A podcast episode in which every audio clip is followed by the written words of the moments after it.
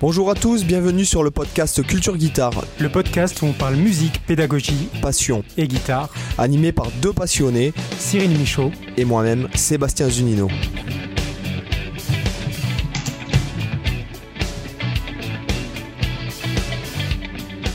Hola hola les amis, qu'est-ce Cyril, t'es là? Eh, allô, allô? Oui, oui. Eh oui, je suis toujours là, franchement, je suis toujours présent. Alors Euh, avant qu'on bah, commence quoi que ce soit, Cyril, Ouais. fais-nous la blague que tu m'as fait en off, s'il te plaît. Euh, je pense qu'elle pourrait rentrer dans on- les annales, les annales de culture guitare. Alors, c'était quoi déjà Ah oui. Une chier Euh, plus un, en fait. Voilà, une, une chier plus un. Et en, en fait, euh, le, le chier, c'est 11. Alors, pourquoi Mais pourquoi Parce que 11 fait chier. Magnifique. Voilà. je, je- Ah bah, alors, appla- euh, ça- applaudissons, applaudissons bien fort. Je, vous- je vous entends applaudir là. Je vous entends applaudir. Je vous en remercie. je pense que vous pouvez d'ores et, déjà euh, mettre 5 étoiles à ce- pour cette magnifique euh, blague. alors, il faut savoir que là, j'ai pas rigolé parce que j'ai bien rigolé juste avant, en fait. Voilà, il s'est bien lâché avant. Donc, Voilà, j'ai tellement rigolé que je ne, je ne pouvais même plus. Là, je pourrais plus rire. Donc aujourd'hui, enchaînons sur un, sujet critique. Donc, la guitare est-elle encore en vogue aujourd'hui, en 2021 ouf. Alors, est-ce que, en gros, ça veut dire est-ce qu'on joue euh, d'un instrument has-been ou est-ce qu'on est encore dans le coup? C'est ça que ça veut dire. Ah bah euh, ouais. Alors, euh, Ok, aussi, ça dépend de quelle guitare on parle. Est-ce qu'on parle de la guitare électrique, de la guitare classique, de la guitare acoustique, euh, de la guitare euh, ou de la guitare en général? Bon, mon- moi, j'ai envie de spoiler tout de suite, de dire la, la question, elle est vite répondue. Pour citer un célèbre businessman contemporain. Euh, néanmoins, Je- il a, il a bien mené sa barque, hein, le mec. Hein, regarde. ah ben preuve. ça a buzzé, c'est sûr, ça, ça a un bon bad buzz, mais ça buzz. Ouais, mais moi je pense pas. C'est. Je me souviens plus son nom, Tu mais en sais, je tout vais te dire un euh, truc. Quand j'ai, j'étais, quand j'ai voulu, quand j'ai commencé à être professionnel, euh, euh, et ma grand-mère, mon, ma grand-mère était danseuse professionnelle. Elle, Ouais. et mes, ma famille, ce sont plus ou moins tous des, non, ce sont tous des musiciens, des gens qui, mon grand-père était chanteur d'opéra, enfin. Euh, ma grand-mère, elle m'a dit, tu sais, chérie, je vais te dire un truc. Dans ce métier, qu'on parle de toi en bien ou en mal, c'est pas, c'est pas grave. Ce qu'il faut, c'est qu'on Mm. parle de toi. C'est quand on parle pas de toi qu'il faut s'inquiéter. Et Mm. je vais te dire un truc, là, pour moi, Nabila, bon, Nabila, moi, je n'ai jamais vu qui était cette personne. Je, je ne l'ai jamais entendu parler. Je n'ai jamais vu ce qu'elle crée comme contenu ou quoi que ce soit, ni sur Instagram ou quoi. Mhm. Mais j'en ai tellement entendu parler que je me dis que finalement, elle est pas si con que ça. Et lui, c'est pareil. euh, Donc, c'est c'est JP Frangin euh, dans tous les trucs de, de, de, de podcast, euh, puisque je suis pas mal de trucs de marketing et compagnie. Ouais. Euh, euh, J'en ai entendu parler. Donc, euh, lui, euh, clairement, euh, ben voilà. Il, il a, il- ça a marché, son truc. Et je suis sûr qu'il a vendu derrière grâce à ça. Ah, c'est sûr, ouais, il a forcément. euh, il y en a toujours qui vont effectivement acheter. Bon, moi, je lui achèterais pas. euh, Et- J'achèterais même pas un paquet de gâteaux, mais bon. Ouais, sauf que le mec, il a rebondi et que maintenant, il, fait de, de- il a continué dans, dans cette voie-là. Ouais. Puisque je pense que la- peut-être la première vidéo, c'était peut-être pas voulu, mais qui sait, peut-être Mm. que si, en fait. Ouais, Euh, c'est ça. C'est. et, Est-ce que euh, c'est le. et il a continué dans, dans, dans, ce- dans, cette, dans un humour exacerbé euh, Après, je pense qu'il s'est un peu piégé tout seul là-dedans, quoi. C'est que maintenant, on l'attend là-dessus. C'est un peu ça, quoi. Ouais, mais néanmoins, que ça se trouve, dans 10 ans, il fait un one-man show et dans 20 ans, c'est peut-être euh, euh, le, le Michael Youn, je ne sais pas quoi que maintenant, Michael Youn, mais. Euh, tant il sera humoriste, euh, il rencontrera des gens, il va sûrement être en contact avec des gens qui vont lui apprendre ce que d'autres ne sauront jamais. Donc finalement, le plus con, c'est qui, quoi? C'est ça, ouais. On peut. euh, effectivement, la question mérite d'être posée. Mais euh, sera-t-elle vite répondue ou pas? C'est ce que j'allais dire. Voilà. Donc, tout ça pour dire, est-ce que la guitare est toujours en vogue aujourd'hui? Alors, je, je vais être franc avec toi. Moi, j'ai senti un truc. Ouais. Quand, déjà, quand j'étais. euh, putain. Quand j'étais euh, petit, enfin, un peu assez petit, donc euh, je devais avoir, je sais pas moi, 12 ans, 13 ans, 14 ans, ouais, 12, 13, 14 ans. Il suffisait que je me pointe dans un endroit avec une guitare, c'est bon. Euh, J'avais plein de nénettes autour de moi. euh, Qu'est-ce que tu joues bien Et patin, et couffin. Et puis euh, à chaque fois, euh, ça se finissait super bien, toujours. Et en fait, euh, non, non, mais c'était euh, très romantique. Enfin, c'était pas du tout euh, dégueulasse. Hein. Attention, c'était pas une connotation. Je n'ai absolument rien dit. voilà. Mais ce que je veux dire, c'est qu'après, déjà, quand les DJ sont arrivés, déjà, ça a été vachement moins. Euh, déjà. Ça, ça a été vachement moins cool, quoi. Déjà, ils ont un peu cassé notre business. Bien que j'ai mis des années à comprendre, parce que j'ai travaillé quand même avec pas mal de DJ, euh, parce que j'ai rencontré des gens, toujours pareil, tu rencontres des gens, euh, t'avais pas forcément prévu ça, et puis tu te retrouves en studio Ouais. euh, pour ce qu'on appellerait des DJ, mais moi j'appellerais plutôt ça des producteurs, et j'ai compris que c'était vraiment très très technique. Je parle pas du mec euh, du disco mobile hein, dans, dans la fête de village qui met des, Ouais, qui met ouais, des disques l'un après l'autre, euh, tu vois, ou qui, Ouais, qui met une, une clé USB dans, dans, dans, sa table de mixage. Euh, Moi, je parle du vrai DJ qui compose, qui fait de la musique, qui mixe vraiment les Mhm. instrus, qui lui-même va chercher euh, euh, des, des vinyles spécifiques, des trucs, qui, qui- Ouais. des, des mecs qui, qui ont une très très grosse Bah, Il y a un culture. vrai savoir-faire. Voilà, une très une grosse technique. Euh, donc ça c'est plutôt les DJ underground, hein. je parle pas des discos Ouais. mobiles, d'accord? Je parle pas du Ouais, mec qui met euh, la sardine dans le mariage. Euh, non mais ouais, d'accord On est d'accord, ouais. et après, des mecs qui sont en studio, qu'on assimile- assimilerait plutôt aujourd'hui à des producteurs, qui sont des gars, mais Mm. absolument extraordinaires. Euh, moi, je suis persuadé que c'est- des mecs qui ont peut-être plus d'heures de mixage, de recherche derrière leur ordi que moi sur la guitare, si ça se trouve. Mm. Euh, Ah dans le sens où un jour, je, te- je raconte cette anecdote, puisque je trouve ça intéressant de défendre un peu aussi des, des mecs comme ça. Euh, puisqu'on a tendance, nous les, guita- nous les guitaristes, à se foutre un peu de la gueule des autres, quoi. Enfin, euh, enfin peut-être pas, hein, mais en tout cas, bon, c'est vrai que moi j'ai entendu beaucoup de gens railler à, ce- à ce sujet-là. Euh, je suis, un jour, euh, j'ai mon pote Mika, d'ailleurs, si ça m'étonnerait que tu écoutes Mika, mais c'est un mec pour qui j'ai beaucoup enregistré de guitare euh, dans son studio. Il m'appelle, Mhm. il me dit Ouais, il faut que tu viennes, euh, ça fait trois jours là qu'on galère sur une guitare, il faudrait que tu nous la réenregistres, etc. Je me pointe. Euh, les mecs m'expliquent, alors, mais les mecs m'expliquent qu'en fait, ils étaient en train de faire un morceau, ils ont regardé sur internet pour faire les accords, d'accord Ouais. Sur une guitare, mais de merde, quoi. La pire guitare que j'ai jamais vue de ma vie, euh, qui, qui était là au studio, qui, qui, avait, qui devait avoir des cordes plus vieilles que moi. Euh, et les mecs, ils ont regardé sur internet pour faire les accords, ils ont joué eux-mêmes la partie, et lui, il a tout retouché, et le son de la guitare. Oh, je dis, non, mais attends. Je lui dis, non, mais attends, c'est toi qui a, c'est toi qui a fait cette partie de guitare-là avec le, le mec, mais d'un truc. Il m'a dit, tiens, écoute la partie de guitare sans rien. Mais, mais, mais c'était comme, c'est, c'est comme si t'avais un boudin euh, infâme, boutonneuse devant toi et que d'un coup elle se transformait en cloachifère. Tellement que le mec, il a su. le- Non, mais la compétence du Ouais. gars. Euh, alors après, c'était pas super en place, c'était pas super précis tout, mais ça passait quoi, tu vois, comparé ouais. à ce que c'était à la base. Et donc Ouais, là, c'est là que j'ai compris. Et après, j'ai un autre ami qui m'a fait écouter euh, notamment les pistes séparées avant le mixage de Bohemian Rhapsody. Et puis c'est une boucherie Hein aussi. Euh, c'est les, les voix, le piano qui est désaccordé, enfin, il est hallucinant quoi. Et Ah, c'est vrai ouais. que les mecs, ils ont vraiment une compétence, si tu veux, dans le mixage, dans le mastering. Ils maîtrisent tellement ça que moi, maintenant, je, je dis chapeau quoi, bravo. Parce Ah bah, De que toute façon, le mixage, c'est clair que c'est pas pour rien que c'est un métier à part. Tu vois, ma, ma meilleure amie est ingénieure du son professionnel à la Philharmonie de Paris. C'est vrai qu'elle a fait le conservatoire supérieur. Et c'est vrai que c'est une vraie une vraie compétence, une vraie science euh, du son. Euh, Ça a un niveau de subtilité qui est énorme. Alors moi, je fais pas mal de mixage. Je connais quand même bien parce que j'ai appris aussi le mixage.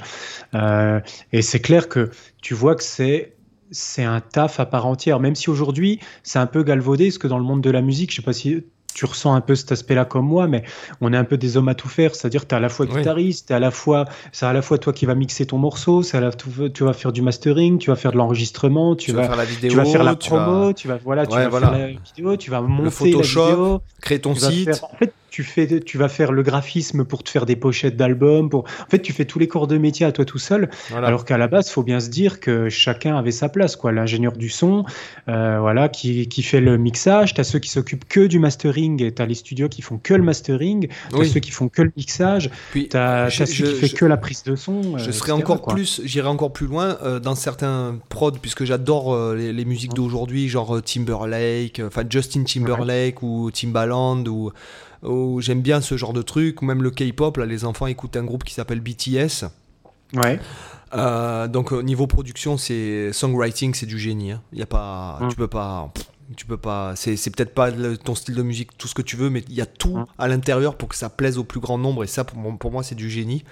Euh, c'est vrai que euh, aujourd'hui on fait tout du début à la fin, etc. Mais on a tout pour se former. Aussi dans le dernier épisode, on parlait de la formation en ligne. Moi, j'ai fait beaucoup de formations de mastering, enfin pas de mastering, mais de mixage, de trucs Ça, comme ça. ouais. Et, et au Ah, final, puis le home studio s'est démocratisé énormément aussi. Hein. Voilà. Tu as accès à des trucs que avant euh, tu payais, de, tu payais euh, ça te coûtait une blinde. Enfin, tu pouvais même pas t'offrir des, des, des heures de studio. Faut, euh, faut, faut se remettre genre dans le contexte des années 60, par exemple, euh, pour enregistrer dans un studio d'enregistrement, c'était quasiment inaccessible. Quoi. Aujourd'hui, n'importe qui peut enregistrer sa gratte chez lui avec une, surtout, carte son à quand, 200 quand balles. tu fais toi-même le mixage, ça te donne aussi l'opportunité d'avoir un côté artistique. Euh, Puisque quand tu commences à mixer, alors quand tu mixes au début, tu te dis, bon, tu essayes surtout de faire en sorte que ce soit propre, mais après tu te rends Mhm. compte qu'il y a vraiment un côté artistique dans le mixage. Et que par Ah exemple, ben là, tu as tout à fait raison. Alors là, à 100%, Euh, parce que le, mixage, c'est rien d'autre qu'u- qu'une prise de position artistique. Parce qu'en fait, Ouais, un même morceau, tu peux le faire sonner euh, de plein de façons différentes selon le mixage que tu fais. Parce que le mixage, c'est quoi pour, pour les auditeurs? Je vais essayer de définir ça de manière très simple. Le mixage, c'est simple, ça définit simplement de bien organiser des sons dans un espace euh, sonore pour que tout soit cohérent. Pour, euh, alors si on s'en tient au mixage traditionnel, c'est pour euh, redonner un espace à, chaque instrument pour faire croire en gros que, que tout le monde a été enregistré dans la même pièce, même si on a un piano qui a été enregistré en Angleterre et un autre dans sa salle de bain en, en Écosse ou je sais pas où. Voilà, le but du mixage, c'est d'arriver à tout rendre cohérent, comme si tout a été fait dans le même lieu, qu'il y ait une même réverb cohérente, etc. De placer les sons dans l'espace au niveau panoramique, au niveau spatialisation, enfin bref, de faire que tout sonne bien, qu'il n'y ait pas un instrument qui masque un autre, etc. pour, Et ça, c'est faire de encore la plus de simple, choix artistique. pour faire encore plus simple, vous avez une photo de famille. euh, le grand-oncle qui, qui fait 2 mètres de haut euh, sur 2 Ouais. mètres, de, deux mètres de, mètre de large, vous le mettez pas euh, devant les enfants. Voilà, les enfants, vous les mettez les petits en bas, la, la mamie au milieu, euh, puisqu'elle est le centrale, c'est elle la, la, Ouais. la- la- comment dirais-je, la, la, la- la doyenne de la famille. Euh, voilà, vous agencez votre photo de famille euh, de façon à ce que ce soit euh, logique et homogène. Hein. Hein, C'est-à-dire que voilà, comme je vous dis, le, long- le grand oncle qui fait 2 mètres de haut et sur 1 mètre de large, euh, vous le mettez pas en plein milieu devant les enfants, quoi, devant la mamie. Vous le mettez derrière. J'ai- J'aime Voilà. bien ton image, je pense que je vais la repiquer pour euh, mes cours avec mes, euh, avec mes étudiants. euh, Ah mais moi j'y pense beaucoup, euh, j'y pense beaucoup et sachant que quand on mixe, nous qui, qui faisons, bon moi qui fais quand même la plupart du temps en fait, je te donne, bon Ouais. moi je fais de la prod toute la journée, hein. en gros c'est Ouais. d'ailleurs en ce moment, euh, alors peut-être que dans quelques années ce sera plus le cas, mais en tout cas mon métier actuellement c'est de créer des morceaux pour les gens et des- voilà, c'est c'est tout. Et donc euh, il y a, il y a il y, a, il y a une prise de position euh, euh, réellement de- dans, le choix aussi de, des supports. C'est-à-dire qu'en fait, aujourd'hui, les gens écoutent la musique sur des supports très différents qui vont de Ouais. euh, la télévision, le smartphone, qui chaque marque a sa spécifici- spécificité. Il y en a certaines qui sont sur des enceintes Bluetooth, il y en a qui sont sur des tablettes, il y en a, bon bref, il faut s'adapter pour qu'en fait, vous ayez le meilleur son sur tous les supports. Voilà, au maximum. euh, Voilà. Sachant qu'après, chaque support a ses contraintes. Et chaque plateforme re compresse Recompresse derrière. ouais. derrière fait. différemment selon le, le distributeur que tu utilises il va et enfin pareil moi j'ai vu le cas j'envoie un morceau à un mec et puis le- il upload sur un sur un agrégateur numérique Ouais. et là euh, tout est maximisé à mort et tout j'ai dit non mais qu'est-ce Ouais, parce qu'ils homogénéisent euh, les volumes en fait. pour pas disparité, euh, que t'aies pas un morceau qui, qui écrase ou qui sature. ah bah lui il a, il a publié un single hein, donc en fait moi je lui ai envoyé un morceau qui était nickel et euh, l'agrégateur numérique d'ailleurs il a, il, a, il a renvoyé ils ont re-uploadé sans, sans qu'il y ait cette compression là donc euh, Mm. c'est qu'après c'est aussi une volonté des mecs euh, Oui. euh, ou du, du logiciel ou je, je ne sais pas Mm. mais en tout ou des fois peut-être ça peut foirer aussi Mm. Donc enfin voilà, tout ça pour dire que c'est vrai que même si les DJ nous ont un peu volé la vedette dans les années 90, euh, il faut, nous les guitaristes, on va dire, euh, je pense que, alors pour, pour répondre brutalement à la question, je pense que effectivement c'est vachement moins en vogue euh, aujourd'hui. Moi je me souviens quand j'étais euh, minot, euh, en fait on était euh, beaucoup beaucoup à faire de la musique, euh, beaucoup beaucoup sur le nombre aujourd'hui de gens Euh, et j'ai l'impression que si tu veux, les, les Instagrammeurs euh, d'aujourd'hui, etc., c'était un peu les guitaristes, euh, on va dire, Mm. des années 70-80. Ouais. Euh, je pense que tu étais un peu la vedette du coin quand tu faisais de la guitare, alors qu'aujourd'hui, Ouais. euh, clairement, tout le monde s'en cague, quoi. Euh, Et après, ça va dépendre un peu des, des milieux. Parce que mine de rien, sur Instagram, les guitaristes Instagram, quoi, tu vois, il y en a plein qui, sont, qui ont des millions d'abonnés euh, sur YouTube, qui ont Alors, des, moi des là, je vais, je vais de milliers. J'en parlais justement avec un pote hier, c'est que moi je trouve que sur Instagram, alors je vais pas citer de nom, il y a pas, il y a- effectivement, il y en a qui sont. hein, je parle pas des des mecs qui sont extrêmement bons, qui font du live, euh, de la tournée et tout, mais il y a des Mhm. mecs. euh, tu les vois sur Instagram, alors tu te dis mais qu'est-ce que c'est quoi? C'est c'est un truc de fou. Et puis quand tu le mec, tu vois jouer en live, il est pas en rythme. Donc à un moment donné, si tu veux, il y a, y a aussi euh, ce qui est montré sur Instagram, une minute de contenu Ça, qui est montré, euh, que le mec il tient pas un concert, il tient pas 5 minutes en rythme euh, avec. Après, mine, de rien, quand tu vois que des, des gars, que tu vois, des simples guitaristes sont suivis par des millions de- d'abonnés, c'est que mine de rien, derrière, il y a quand même un minimum d'intérêt. Tu as, pas mal de chaînes YouTube.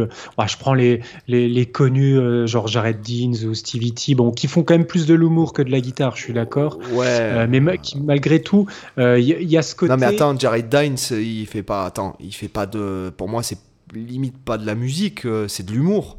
T'as qu'à voir les Oui, vidéos oui, qu'il poste. de euh, le, batteur de grind, le batteur de ci, le chanteur de Mhm. ça, c'est pas de la, la guitare. Enfin, moi, par exemple, tu me parlerais de guitare pure, euh, que tu me parles, euh, je ne sais pas, moi, d'un mec qui donne des cours, ou euh, euh, par exemple, celui qui est très successful en ce moment en France, c'est Florent Garcia.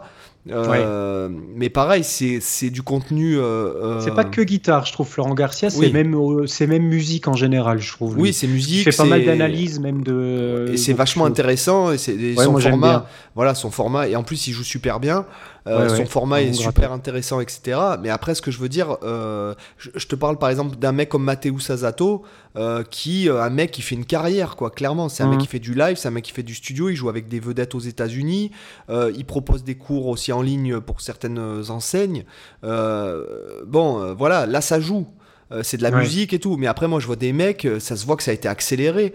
Ou, ou alors, ça a Ça, été oui. répété des centaines de fois pour une minute. Et puis, en fait, après, derrière, il n'y a rien.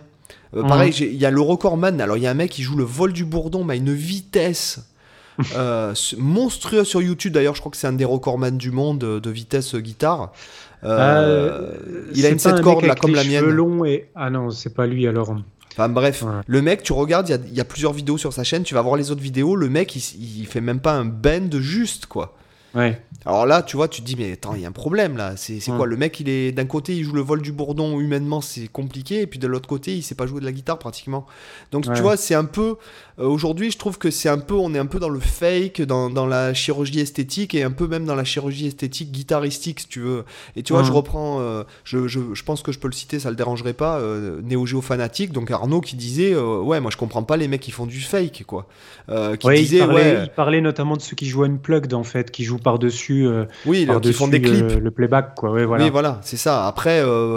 Euh, Dans le cadre d'un clip, ça me gêne pas parce qu'il y a vraiment le côté clip comme ce que tu pouvais avoir à la télé avant. Dans... Mais je pense pas que c'est ça dont il parlait. Non, non, je Euh, pense pas. Le côté clip, c'est vraiment le fait de faire croire que tu joues vraiment le truc, alors qu'en fait, t'es pas branché, quoi. Oui, voilà, C'est- ça. Voilà, je pense que c'est et c'est un peu ça que, que je trouve aujourd'hui qui, qui est dommage. C'est- C'est-à-dire que je trouve qu'on manque en authenticité. Alors, j'ai rien contre le fait. euh, D'ailleurs, ça, comme je te disais, euh, je disais dans un épisode récemment que j'aimais bien quand les, les biographies, elles enjolivaient un peu les choses. Euh, Ouais. Parce que du coup, ça te donne, euh, ça te repousse tes limites et ça te donne d'autres trucs. Donc, en fait, là, je trouve que c'est intéressant à ce compte-là. Mais après, de, de- clairement, c'est comme si moi, euh, je faisais par exemple, euh, euh, je sais pas moi, du, du nunchaku et puis que je demande à des mecs euh, de, de jouer au ping-pong avec moi, que je leur envoie la balle dans le. Et tout le monde va croire que je suis un champion du monde de nunchaku alors que j'en ai jamais fait parce qu'il y a un effet Mm. spécial. Et si tu veux, Ouais. c'est un peu ça qui me. C'est c'est plutôt la mythomanie qui me dérange plutôt que le. Oui, euh, le, le côté. euh, au contraire, moi j'ai envie de me prendre des claques. La preuve, je me prends des doses de Alan Source tous les jours. Donc le. tu vois. Ah, d'ailleurs, tu ne l'as pas cité dans le précédent podcast. si, si, on l'a cité. Ah, si, si, ah, si, si, si. On l'a on cité. Si, si. L'honneur est sauf. voilà. Les, les, les- ouais. Mais ce que je veux dire, c'est que. euh, En tout cas, pour en revenir à ce truc de vogue de la guitare et tout, déjà, le- c'est vrai que l'instrument est vachement moins populaire euh, que quand Ouais. euh, j'en parlais avec mon pote Nils. Je sais pas s'il écoutera le podcast. Il nous a déjà écouté, hein, Nils, si t'écoutes. Hein, euh, voilà. Euh, si un jour je deviens président de la République, je ferai du fitness en mettant du Alan Allsworth en fond. Voilà, ça, c'est le toit pour dire. Mais ce que je veux dire, c'est que non, c'est un délire entre nous. J'en profite de lui passer le message, ça lui fera plaisir. Pas de souci. Mais euh, ce que je veux dire, c'est que et c'est vrai que nous, quand on était ados, euh, on était énormément à jouer de la guitare. Tout le monde jouait de la guitare. Bah, t'avais le côté guitare héros des années 80 euh, avec la grosse moumoute et, et toute l'extravagance qu'elle est avec et les, les pantalons euh, fluo euh, en, en cuir et moule burn et compagnie avec toutes les cassettes, les fameuses cassettes des guitares héros de l'époque. C'est vrai que t'avais ce côté-là emblématique du guitariste. Euh, bah, tu vois, tu prends l'exemple de Michael Jackson avec Van Halen qui tape le solo. Voilà, c'est des trucs.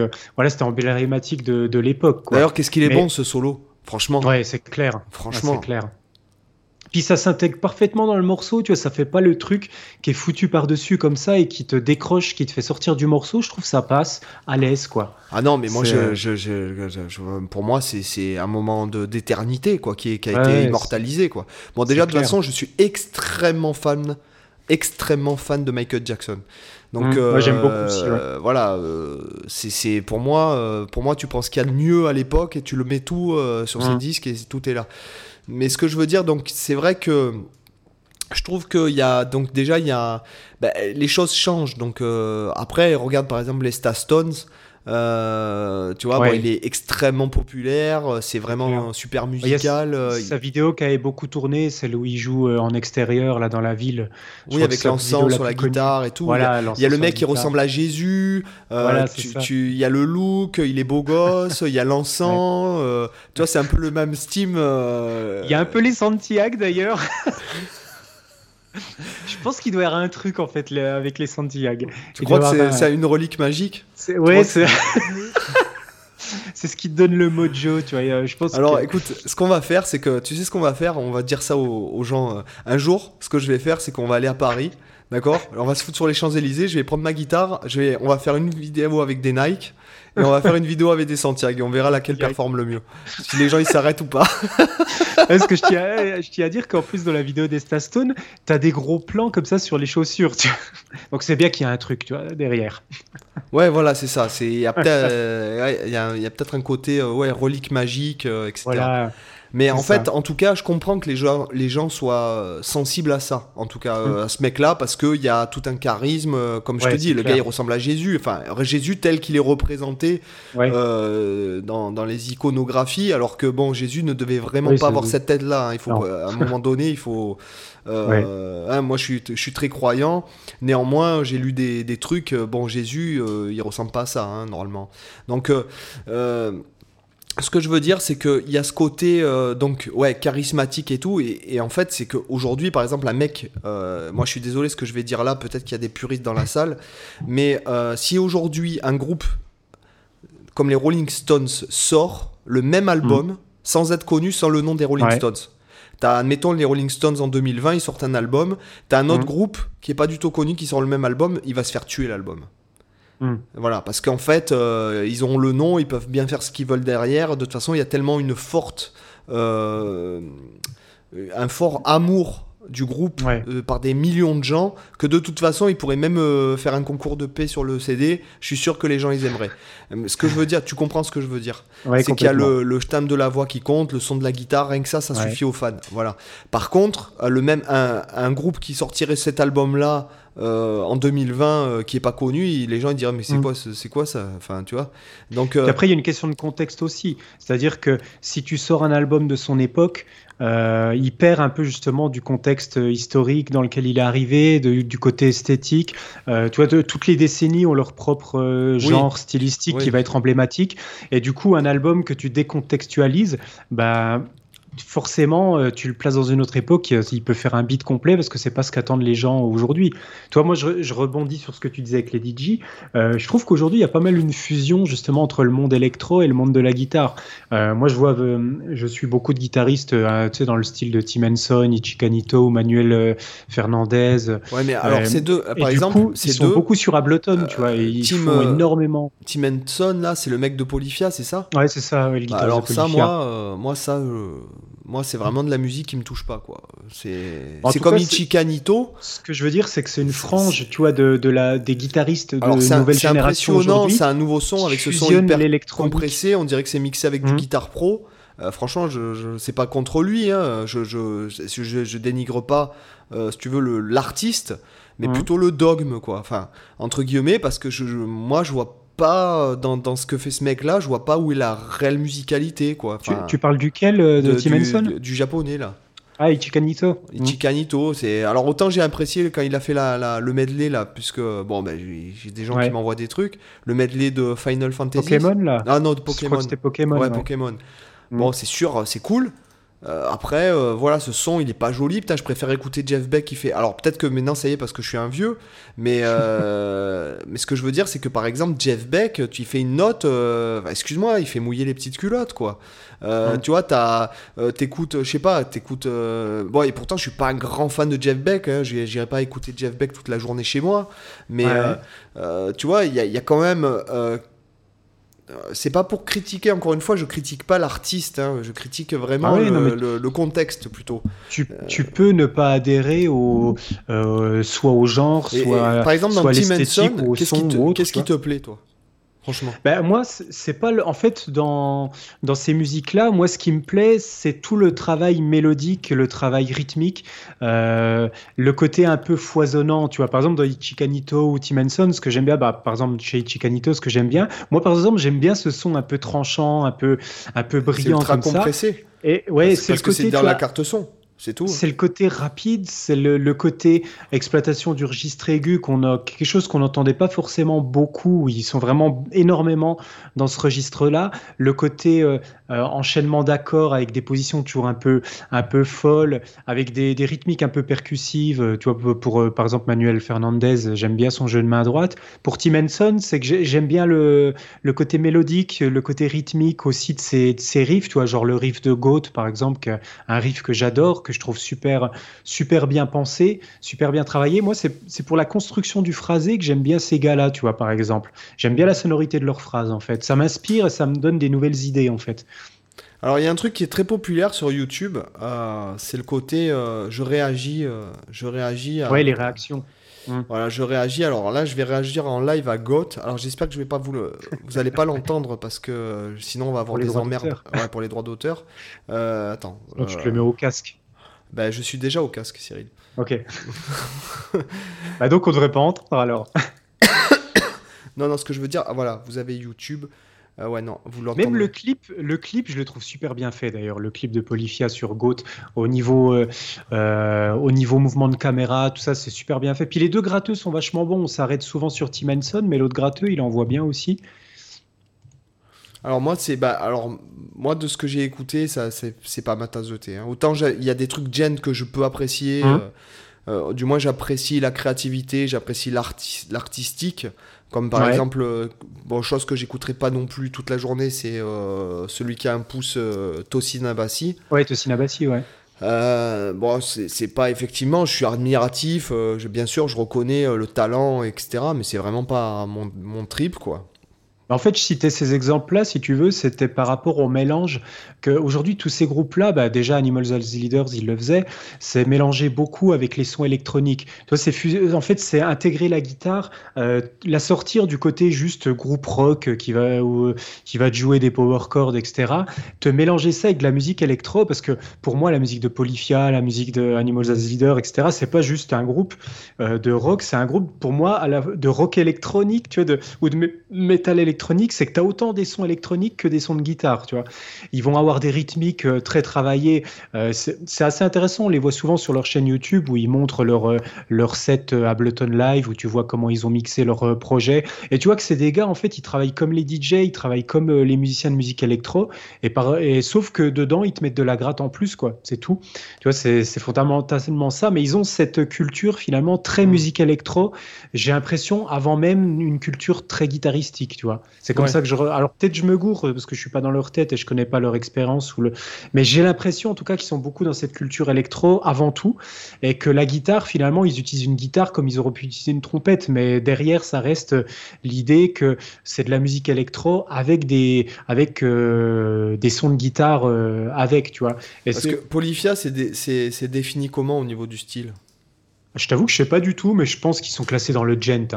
Euh, Parce que par exemple, autant, par exemple, périphérie, Euh, j'aime pas trop Périphérie. Bah, en fait, dans le Gent, moi, je t'avoue qu'à part euh, Animals as Leaders, euh, la plupart des trucs, j'ai écouté Monument, j'ai écouté, j'ai écouté Périphérie, j'ai écouté, enfin, la, plupart, j'ai fait une recherche groupe Gent, j'ai écouté tous les plus connus, et en fait, il y en a quasiment aucun que j'apprécie parce que j'apprécie pas, je trouve les mélodies assez insipides, les mm. rythmiques pas forcément très inspirées de la plupart de ces groupes, ça me parle vraiment pas. Il y a que Animals as Leaders que je trouve démentiel et que j'adore. Et Mesuga, euh, pour le, grand-père du côté gent, euh, même si c'est pas du gent euh, réellement, c'est un peu même au-delà de ça, mais, mais en tout cas, voilà, tu vois, ces groupes-là, j'ai écouté l'intégrale de la discographie, il n'y a rien qui m'a particulièrement attiré.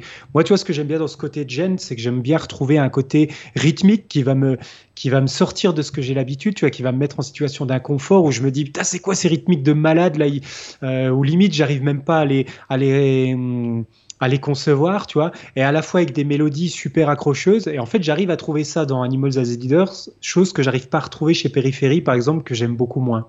Donc euh, après, c'est question de goût. Hein. Il y en a qui adorent Périphérie. Euh, voilà, c'est question de goût. Mais du coup, Polyphia, Ouais, groupe de métal progressif. Euh, si on regarde sur Wikipédia English, ils, mettent ça dans euh, progressive metal, progressive rock. Ouais. Bon. Bah, de toute façon, généralement, tout ce qu'ils savent pas classer, ça, ça bascule dans progressive. Parce que, bon, euh, par exemple, si tu écoutes Yes, c'est considéré comme du progressif. Si tu écoutes Jim Shafter, c'est considéré comme du prog. après, tu. Bon, ouais, voilà, comme tu dis. Bon, après, en tout cas, voilà. En tout cas, c'est. En tout cas, c'est ultra, ultra, ultra populaire, quoi. Voilà. Bah, ce type de, musique euh, en utilisation guitare, c'est vrai que le gent, on va dire dans la décennie des années 2010, c'est un peu le genre euh, où la guitare était vraiment mise à, tu vois, en tout cas dans les jeunes générations, je pense que ça fait partie de, de ce qu'elle plus appréciée. C'est pas pour rien que des, des, chaînes YouTube comme celle de Stevie T ou de Jared Deans qui sont vachement ancrées sur cette culture gent euh, cartonnent autant. Euh, tu vois, avec ce, ce même David Gent, à chaque fois qu'il teste une guitare 8 cordes, il y a toujours cette fameuse phrase d'Azid Gent qui, me fait toujours marrer. Mais, mais voilà, quoi. C'est, pour moi, dans ces générations-là, je pense que la guitare, c'est là où elle a été un peu euh, remise, si entre, on va dire ça, remise un peu au goût du jour. Euh, moi, je le vois dans le Gen, par exemple. Tu vois, c'est là où j'ai mm. trouvé un peu un renouveau. Ouais, donc en fait, on peut dire que bon, ça c'est le truc en vogue, euh, voilà, de maintenant quoi. Et mélangé avec la culture hip-hop un peu, parce que tous ces groupes-là, ils sont vachement influencés par les phrasés hip-hop aussi. Euh, Polyphia, c'est clairement des influences qui, qui donnent, tu vois, de ces, ces phrasés-là. Et dans leur façon de phraser la guitare et de phraser même leurs morceaux, euh, il y, a, y a ce fond de, de culture hip-hop au niveau du phrasé. Et il y a aussi cette culture des, des breakdowns, comme, comme tu peux avoir dans, dans des musiques dubstep tu vois, ce, côté-là. Donc, euh, donc clairement, il y a cette influence électro qui est majoritaire pour moi, plus que la, culture guitaristique. Hmm. Donc, euh, bah écoute, ouais, en tout cas, ça fait partie, euh, voilà, ça fait vraiment, vraiment partie du, du, du, du folklore. J'ai pas envie de dire du folklore, mais en tout cas du 21e siècle, quoi. Ouais, puis pour moi, tu vois, finalement, la, guitare, ça reste toujours un, des instruments euh, majoritaires euh, au monde avec le piano, quoi. Et euh, je vois aussi, il y, a beaucoup la guitare folk, mine de rien, qui est en tout cas sur YouTube. Après, voilà, euh, euh, c'est dur de faire des analyses sociologiques avec YouTube euh, en se focalisant que là-dessus, mais je vois qu'il y en a aussi énormément qui ont des millions d'abonnés où, ils font beaucoup des covers de morceaux connus en guitare, en guitare folk percussive, c'est à la manière des, des Justin King ou des. je, je me souviens plus le, le mec un peu gros barbu qui avait lancé le style percussif là. Ah, comment il s'appelle, zut? Ah, c'est, il est super connu. Euh. Je sais pas si tu vois de qui je parle. Ah euh, oui, oui, je vois ce que tu veux. Euh, je retrouve plus son Andy Mackie. Voilà, Andy McKee, tous ces gars-là, tu vois, où, du coup, as, euh, moi je suis abonné à un gars comme ça qui fait plein de covers, un jeune qui est super impressionnant, qui, a repris Master of Puppets, arrangé en, guitare folk, avec des façons complètement folles, ou Bohemian Rhapsody, ou tu vois, tous des morceaux emblématiques. en fait, c'est le nouveau, ouais, en fait, oui, la guitare est toujours en vogue, mais en fait, c'est que l'instrument, enfin, c'est une forme différente maintenant. C'est ce dont je me rends compte maintenant, c'est que euh, et en même temps, moi, je suis voilà quoi, je, suis tellement, c'est tellement ancré la guitare comme je l'ai écouté. Par exemple, moi, je, vois des trucs. En fait, les, les, gars que je kiffe le plus, euh, guitaristiquement parlant, Euh, je parle vraiment de ceux que je kiffe vraiment. Hein. Je parle pas de, des Mm. mecs connus comme un Jimmy Page ou un, un Stevie Ray. Vaughan ou quoi, tu vois. Ouais, Mais ouais. euh, des mecs qui sont emblématiques de l'instrument dans les années 60, 70, 80. Mais Ouais. euh, moi, les trucs que je kiffe le plus aujourd'hui, c'est c'est les gars, ils sont, ils font pas de tapping, ils font pas de euh, voilà, et, et limite ce que j'écoute chez eux, c'est pas leur technique ou leur euh, truc, c'est leur phrasé. Donc euh, oui, effectivement, moi, c'est ma vision est, est biaisée là-dessus, quoi. Parce Euh, qu'après, bah, j'ai retrouvé le nom du gars dont je parlais. Vous pouvez- si ça vous intéresse, euh, les auditeurs, vous pourrez aller voir sa chaîne. Il s'appelle Marcin, M-A-R-C-I-N. Il a 405 000 abonnés. Il a peu de vidéos sur sa chaîne, a tout cassé un peu plus d'une dizaine. Mais voilà, il a repris par exemple Innuendo, il a repris Master of Puppets, il a repris la Moonlight Sonata de Beethoven, il a repris euh, Dre de Dr. Dre, il a repris le Caprice 24 de Paganini, la cinquième de Beethoven. Il a repris aussi euh, Toxicity des System of a Down. Et par exemple, tu vois, sa reprise de Master of Puppet, euh, il a 2,3 millions de vues. Celle de Toxicity, il a 3,8 millions de vues. Tu vois, c'est des, trucs de. Donc ça montre que c'est des trucs quand même qui, qui performent bien. Même sa, sa reprise de la Moonlight Sonata de Beethoven, 3, 3, 3 millions 5 de vues. Tu vois, c'est euh, pour un morceau, une reprise d'un morceau classique. Et c'est un jeune, ouais, vraiment, il a beaucoup de talent, je trouve. J'a- J'adore vraiment, euh, ça sonne super bien. Ses arrangements sont vachement, vachement intéressants. Et euh, c'est aussi, tu vois, tu as aussi ces générations-là de guitaristes qui vont pas forcément être des compositeurs ou des improvisateurs ou autres, mais qui vont être plus des arrangeurs et qui vont détourner l'instrument pour jouer, en fait, tout ce que tu jouerais pas normalement. Ils vont se dire, bah ça, je vais le faire. Et ça, ça me plaît vachement. Tu, ouais, ouais, euh, je comme, vois. comme approche. C'est exprès se mettre dans la merde, dans la difficulté, et te dire ok, j'ai un putain de morceau classique qui est prévu pour un piano qui est déjà monstrueux, bah moi je vais le faire sur une folk. Et tu te dis ok, le, le mec, ok, il a des coronesses, euh, et après. euh, c'est un super boulot d'arrangement, mine de rien. Franchement, l'arrangement, c'est aussi dur que la composition. Ah Euh, oui, pour oui. faire un arrangement, c'est pas juste l'arrangement, c'est pas juste euh, jouer les notes comme sur la partition, euh, sauf que tu le fais sur une guitare au lieu d'un piano. Tu es vraiment obligé de recomposer le morceau en tenant compte de l'instrument pour lequel tu joues. Donc, euh, allez, je vous conseille d'aller voir son arrangement de Master of Puppet parce que c'est peut-être le morceau le plus diamétralement opposé de ce que tu t'imaginerais sur une guitare folk, et peut-être aussi son arrangement de la Moonlight, Moon- Moonlight Sonata, donc la sonate au clair de lune, qui sont vachement intéressantes également.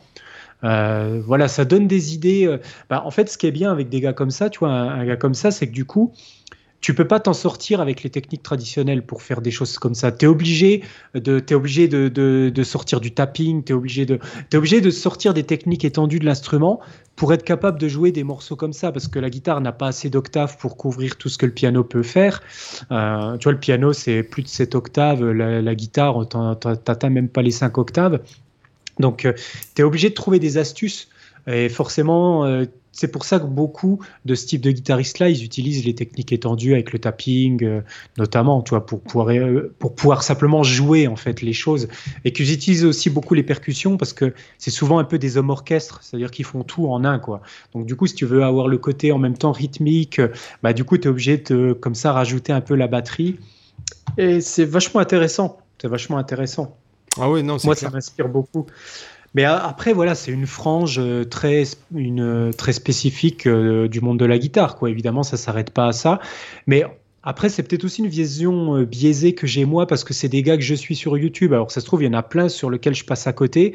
Et moi, ce que je dis là, c'est par rapport à mon senti, par rapport à moi, ce que je suis sur YouTube, tu vois. Est-ce que je pense être un peu euh, ce, qui, ce qui ressort Le mieux, ce serait de voir avec, euh, de, d'inviter carrément des jeunes euh, dans le podcast, des jeunes guitaristes qui ont tout juste euh, 18 ans et de nous dire, euh, eux, ce qui est leur référence au niveau guitare, quoi. Et, Alors, et comment ils perçoivent la il y guitare a un petit jeune quoi. que j'ai invité là qui a une chaîne euh, où il fait de l'analyse euh, musicale aussi bien d'œuvres euh, de Renaissance euh, que de. Ouais. Alors je me souviens plus de son nom euh, parce qu'en fait il faut savoir qu'on a invi- invité énormément de gens dans le podcast.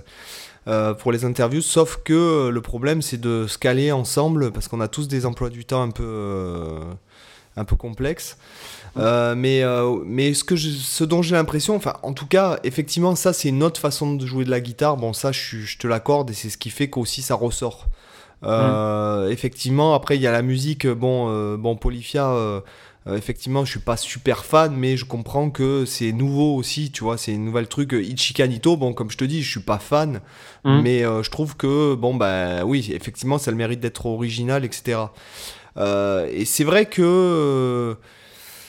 Euh, ah ouais, peut-être que ma vision, et moi, ma vision est d'un autre côté biaisée parce qu'en fait, moi, c'est. Par exemple, tu vois, bon, toi, ça t'interpelle euh, quand les mecs ils font de la percu, ils font ces trucs-là. Andy Mackie, par exemple, moi, euh, je vois ça, je me dis, ouais. Bah après, c'est pas ce que j'écouterai tout le temps non plus. Hein. Tu vois, c'est des morceaux qui me font plaisir à écouter de temps en temps. Euh, sur guitare classique, moi, c'est ce que c'est des choses que je fais souvent, de jouer en percussion. Mais après, c'est pas forcément ce que je vais écouter le plus malgré tout, tu vois. Mais c'est des, des, choses que j'aime bien. Ça fait partie de la tiraille euh, technique, on va dire que si je dois composer des morceaux, je vais utiliser. Si je suis sur une folk, c'est quasiment sûr, même si j'ai pas de folk. Euh, ah. en tout cas, si je suis sur ma classique, systématiquement, si je compose un morceau pour guitare classique, un des premiers réflexes que je vais avoir, c'est de vouloir mettre de la percu dedans, tu vois. Parce que maintenant, ça fait partie des outils que j'utilise sur la classique. Tu vois Après, il y a dans les dans les trucs un peu moins euh, singuliers, enfin non, un peu moins nouveaux, mais qui qui, cartonnent. Par exemple, tu as Cory Wang. Euh, donc il y a un guitariste qui est spécialiste, on va dire, du funk, euh, de la mhm. rythmique funk, et il est, il est vachement successful, il, est, commence à être connu du grand public, c'est, il a des titres qui passent en radio euh, grand public, tout ça. et en plus, vous allez sur sa chaîne de sur sa chaîne YouTube, il fait du montage vidéo de fou, il y a tout un mhm. univers un peu côté ouais, un peu un peu rétro. Qui fait que en plus c'est super sympa quoi.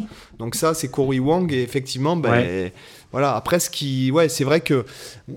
C'est vrai que les musiques, et j'en discutais avec mon pote justement hier, et c'est vrai qu'on se disait que les musiques comme le jazz, la fusion, euh, euh, toutes ces musiques un peu comme ça, en fait, c'est vraiment, euh, ouais, c'est vraiment sur le déclin. Par contre, c'est quand tu vois les mecs, des mecs qui ont un niveau de fou, qui jouent dans des, bars où il y a 30 personnes, bon, mm.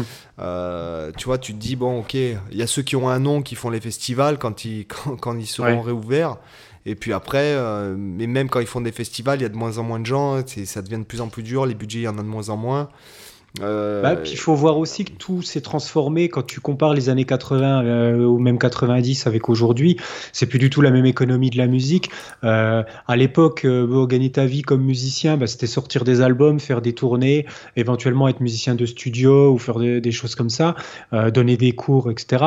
tu regardes tous les tous les jeunes aujourd'hui, leur logique c'est Instagram, YouTube. Tu vois, un mec comme Ichikanito, il a plus d'un million d'abonnés et lui tout ce qu'il fait, c'est il publie des vidéos de environ une minute euh, sur Instagram, sur YouTube, euh, de petits morceaux comme ça, mais il sort pas d'album particulièrement. Je crois, sauf erreur de ma part, je crois pas qu'il fasse de, qui, de concert, il me semble pas. Je crois qu'il a quand même sorti un album, il me semble. J'ai cru voir passer ça, mais, en tout cas, c'est des gars qui ont plus une logique d'économie par, euh, par les business en ligne, par, le, tu vois, la, par la pub, par les produits dérivés, par le. maintenant, le, le, côté sortir un album, c'est presque quelque chose de, du le passé, on est plus dans la logique, on va produire des, singles, on va produire des morceaux autonomes, on va, vendre les morceaux à l'unité, on va faire un album aujourd'hui. Est-ce que ça a encore du sens vraiment dans l'économie, euh, euh, dans la façon de fonctionner de la musique, du streaming, de Spotify et compagnie? On est plus dans le fait d'écouter des morceaux un peu partout,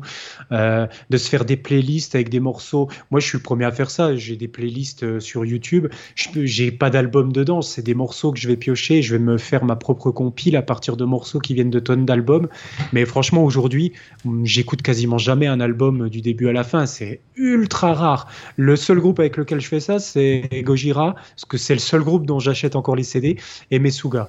sinon, et Animals as Leaders. Sinon, j'écoute jamais d'album entier quasiment. Je, fais, je pioche juste des morceaux autonomes.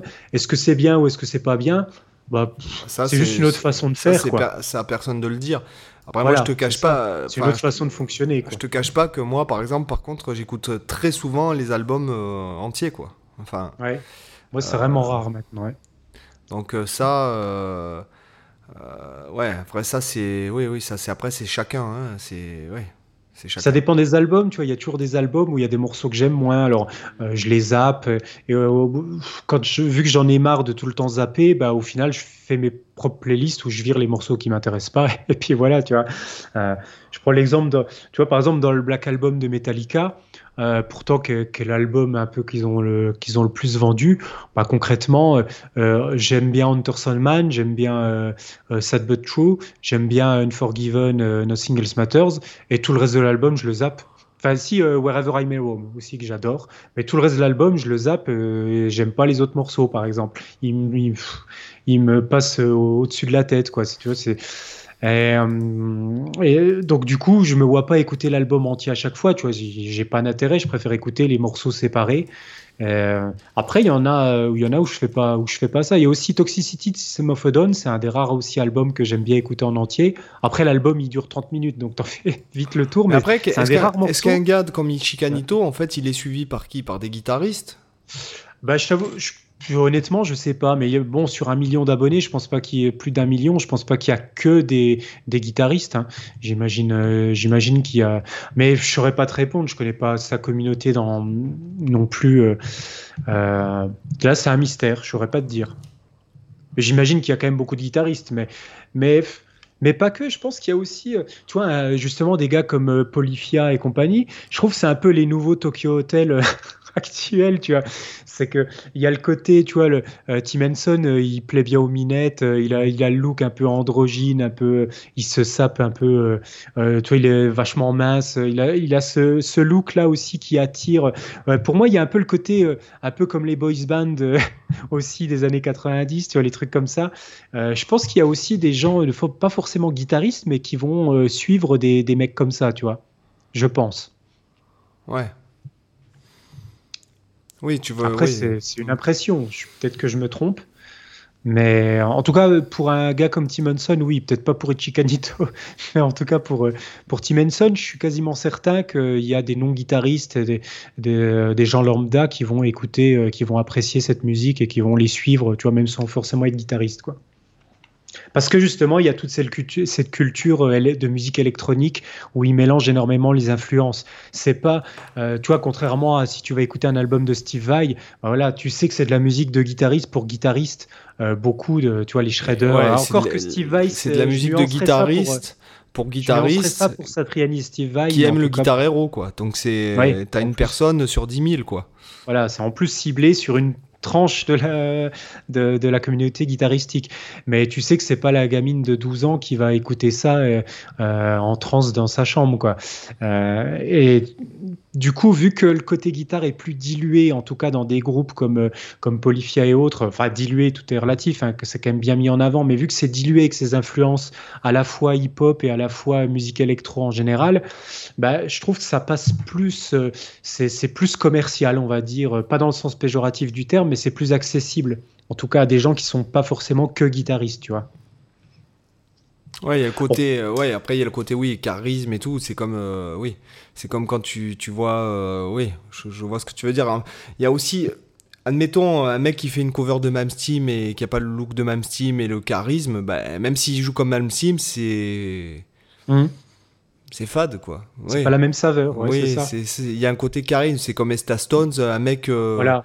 ouais, un mec qui fait ça. Oui, oui, oui, c'est un tout. C'est un univers, en fait. Voilà, ouais, c'est ça. Et je pense que aussi avec ce côté Instagram et ce côté YouTube et compagnie, euh, c'est beaucoup justement ce côté univers, tu vois, de, euh, que, que, tu viens de citer. C'est vraiment la construction comme ça d'un microcosme autour du groupe, parce que vu que maintenant, tu vois, les groupes ils peuvent se passer de maisons de disques, ils peuvent contrôler leur image eux-mêmes, c'est eux qui gèrent leurs réseaux sociaux, c'est eux qui gèrent leur com, etc. Ils ont beaucoup plus cette possibilité de se créer leur microcosme, leur univers, d'être décideurs de tous les, de tout, et du coup d'avoir vraiment cette logique où ils vont définir leurs propres produits dérivés, ils vont leur boutique, ils vont avoir tout ça. Et du coup, c'est vachement, vachement intéressant, tu vois, d'avoir ce contrôle supplémentaire. Et du coup, tous ces réseaux sociaux, tous ces, tout Internet permet aussi cette culture de chaque groupe de développer son univers, développer sa personnalité, développer, euh, du coup, de faire que tu es vraiment fédéré une communauté autour de ton style, autour de ton, de ton univers musical, quoi. Oui, Ouais, ouais, c'est quand même. Euh, tu te dis, bon, enfin, oui.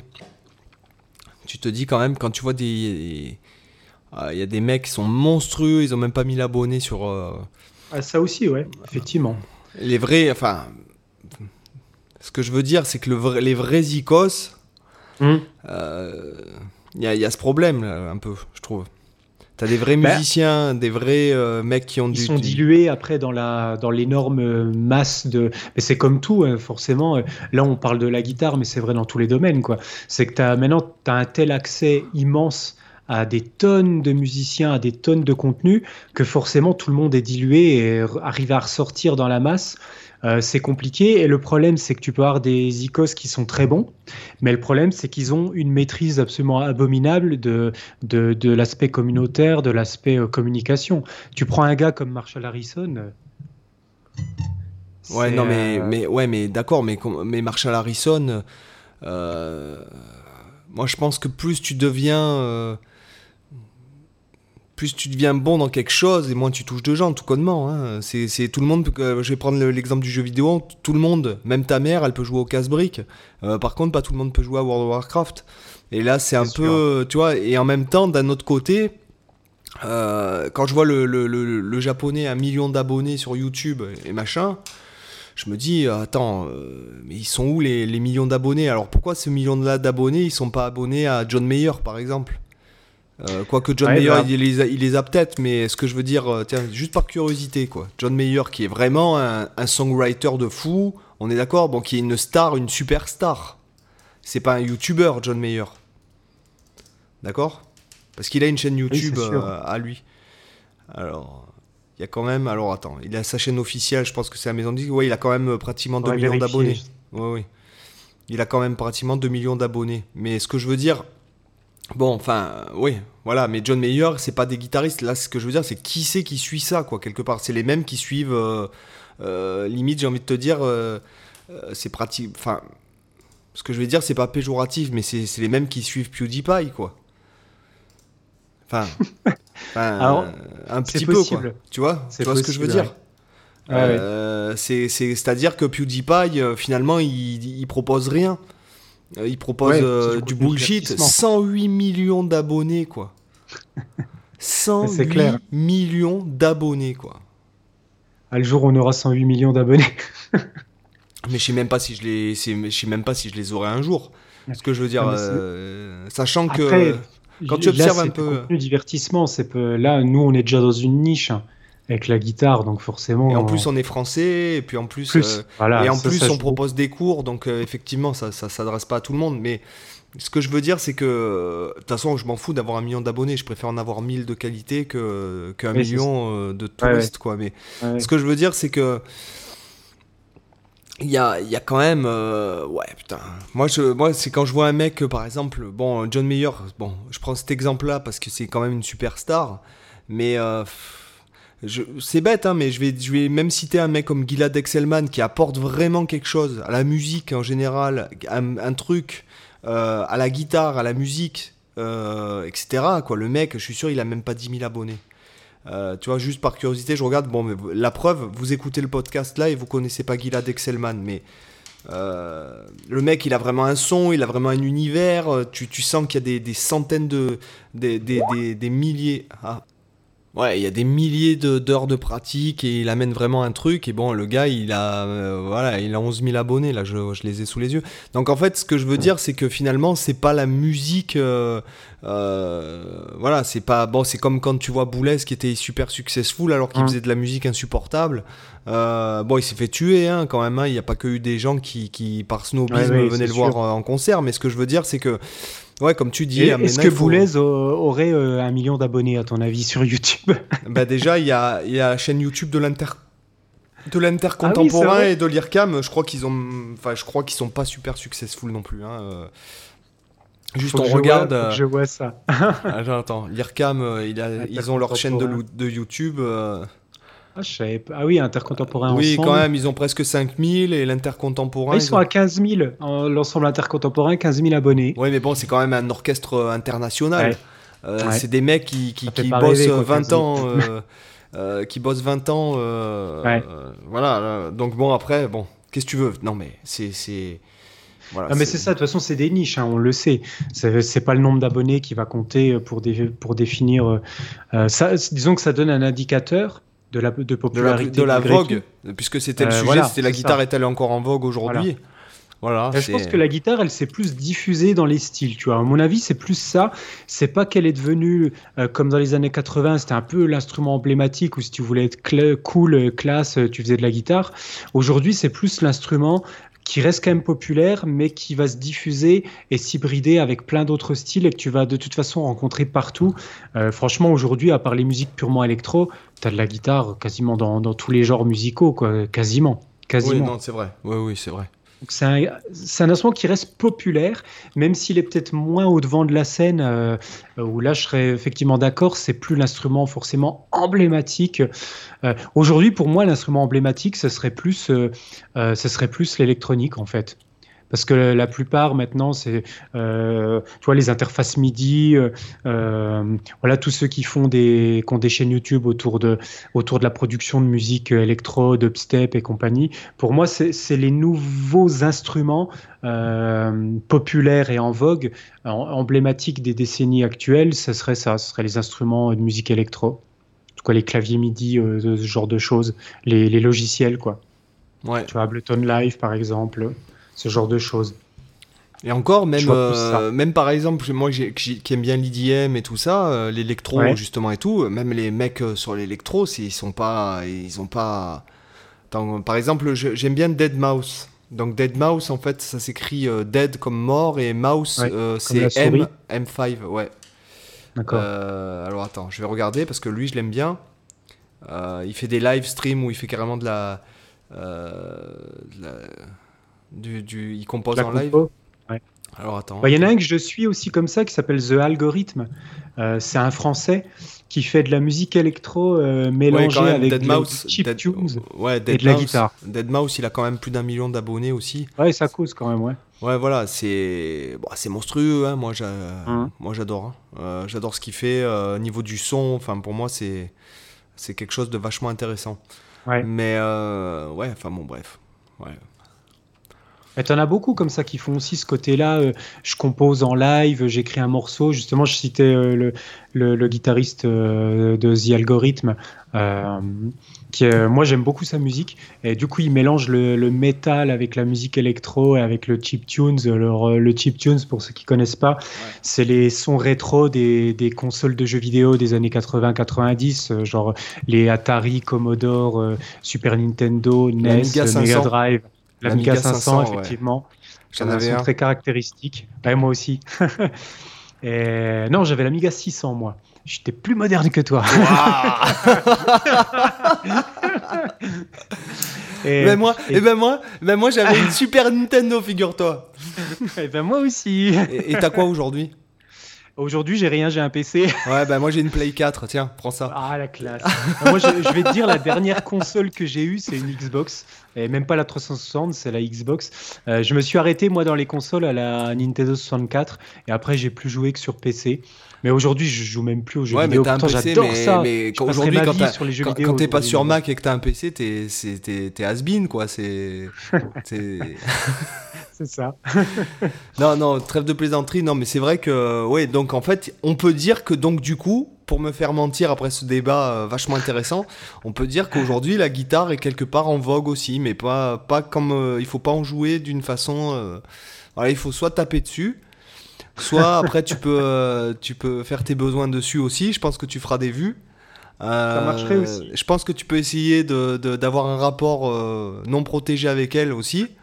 Euh, tu feras des vues, mais après. plus facilement avec une classique. Mais est-ce que- est-ce que- l'électrique, je vous le déconseille. Est-ce que tu ramènes quelque chose à la musique, quoi, tu vois? Euh, Voilà, Bah, après, c'est la question, c'est ça. C'est des façons de réexplorer l'instrument parce que c'est vrai que c'est un instrument qui a été tellement utilisé, euh, on a fait tellement de choses déjà avec, bon même si on est loin de euh, comparé au violon comparé au piano qui sont beaucoup plus euh, comparé à une guitare électrique qui est arrivée qu'autour des années 1920 ou 30 pour les premières guitares électriques.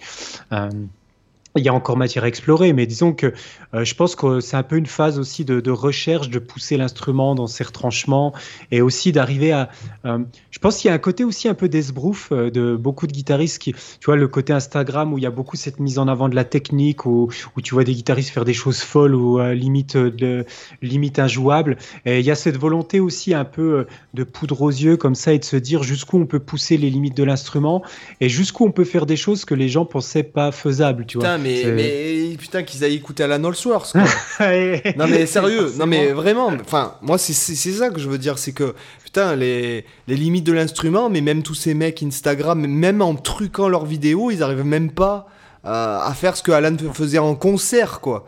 Euh, tu vois, donc il y a un truc, c'est quand même il y a, y a quand même une euh, une enfin moi je trouve ça euh, tu veux voir un truc voilà comme je te dis tu veux voir un mec qui fait un truc infaisable mais mets-toi une vidéo d'Alan Allsworth en live euh, dans les années 92 tu vas voir euh, que bah, le mec euh, Même quand il s'accorde, c'est infaisable. mais même c'est enfin vraiment mais rien que tu joues tu tu enfin bref voilà après euh, ça c'est mon avis enfin je veux dire euh, euh, Ouais. c'est pour ça que je suis vachement pas impressionné quand je vois ces mecs là quand je dis bon bah, ouais ok euh, ouais ouais ok ouais tu vois, quand t'as un mec, par exemple, qui révolutionne la guitare, euh, par exemple, je pense à Scott Michaud, qui aujourd'hui galère euh, comme un malade. Euh, le mec, Mm. il ça a été le premier à slapper comme un malade sur la guitare, euh, qui slappe en pousse aller-retour avec les trois doigts et compagnie et tout. Aujourd'hui, le mec, il, il gère mal son réseau. Euh, Clairement, il gère mal. Déjà, il faudrait qu'il soit plus jeune Mm. C'est ce pour. que je disais tout à l'heure, en fait. hein. Voilà, c'est comme Avec Justin de Bieber. Marshall Harrison. Par exemple, Justin Bieber, il arrive, pourquoi il est successful? Parce qu'aussi, c'est un gamin. Euh, et que ça vend mieux, quoi. Regarde le Mm. Il y a McDonald's. beaucoup le culte de la jeunesse, c'est sûr. Ouais, il y a le culte de la jeunesse, effectivement. Et euh, Plus t'es performant et, en plus jeune, plus c'est justement plus ça vend du rêve.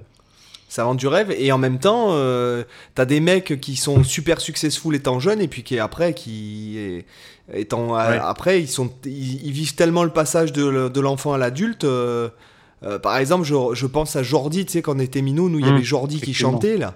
Ouais. Euh, le mec, je crois qu'il a mal fini, quoi. Enfin, Ouais, ouais. il est Un peu comme la, Macaulay Culkin aussi. Ouais, l'acteur. voilà. Ouais. Ou comme le mec de Arnold et Willy, ça. quoi. Oui, aussi, ouais. Euh, Ils ont tous mal fini dans cette série d'ailleurs. Ouais, ouais, c'est vrai. J'avais, ouais, ouais, j'avais vu ça il y a Dans la drogue ou dans, euh, de dans l'alcool. euh, Ouais, dans- Mais pourquoi? Parce que vraiment la euh, série maudite. Ouais, c'est un peu ça. Arnold et Willy, quoi. Ouais. Mais euh, avec Monsieur Drummond. ouais. ah, qu'est-ce que je regardais cette série? J'adorais Ah ouais? ça, moi. Quand Ah, moi, moi du tout. Non, j'aimais pas déjà. déjà, je préférais Ken le survivant. ouais. Nani? Tu ne le sais pas tu encore, mais mort. T'as dit tu ne le sais pas encore, mais il te reste Ouais. 7 secondes à vivre. Mais arrête de dire n'importe quoi. Et tu sais, t'as le, le chronomètre sur l'écran, Ouais, tu. Et là, le mec, il commence à, avec les points vitaux, il y a tout qui explose, quoi. Putain. Ouais. Monstrueux. Avec les, avec les, les, les doublages les plus merdiques du monde, je me souviens de la fameuse phrase.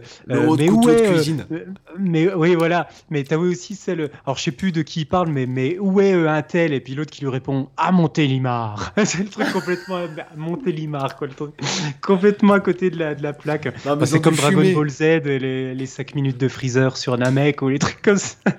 Mais après, tu Ah, sais, c'était- C'était bon à l'époque. Non mais tu veux que je te dise et c'est marrant comme quoi quand j'étais petit que je regardais Ken le survivant j'étais absolument pas choqué quoi. Ah, moi non plus. pas du tout. Alors que ma que je vois mes enfants par exemple euh, s'ils voient une goutte de sang dans un film mais ils commencent à avoir peur quoi Ah oui, parce que toi, aseptisé, à l'époque, nous, on avait des vrais trucs de bonhomme. Les, trucs, euh, les animés japonais, là, ça pissait le sang dans tous les coins. C'était des, trucs de brutasse. forcément. de la on voyait des seins on voyait des Ouais, voilà c'est enfin c'était euh, La vie, quoi. euh, bah, c'était la vie mais non mais tu rigoles mais est-ce que c'est pas ça la vie? C'était pas en 3D dégueulasse, en plus. Ouais, ouais. Quand je vois Choupi, aujourd'hui, mes enfants, ils regardent Choupi, la patte patrouille, où ils sont tous plus stupides les uns que les autres. Ouais. Euh, Il y, a, il y a quoi qui regarde aussi? Choupi, la patte patrouille. Euh, Sam le pompier, euh, peu cher. Il y a, en fait, ils, ils ont un cerveau à tout le village. Bon, tu, tu vois, c'est ça que je comprends pas en fait. Ouais, c'est vrai que je t'avoue que je préfère regarder Ken le Survivant et même Nicky Larson et Dragon Ball Z à tout ça. Oui, moi aussi. Mais, mais c'est vrai, mais c'est ça que je comprends pas, c'est qu'en fait, les enfants, on, les. euh, même, même dans ce que je vois, ce qu'ils consomment comme, euh, comme dessin animé, quoi, on, les- on leur Mm. apprend à être con.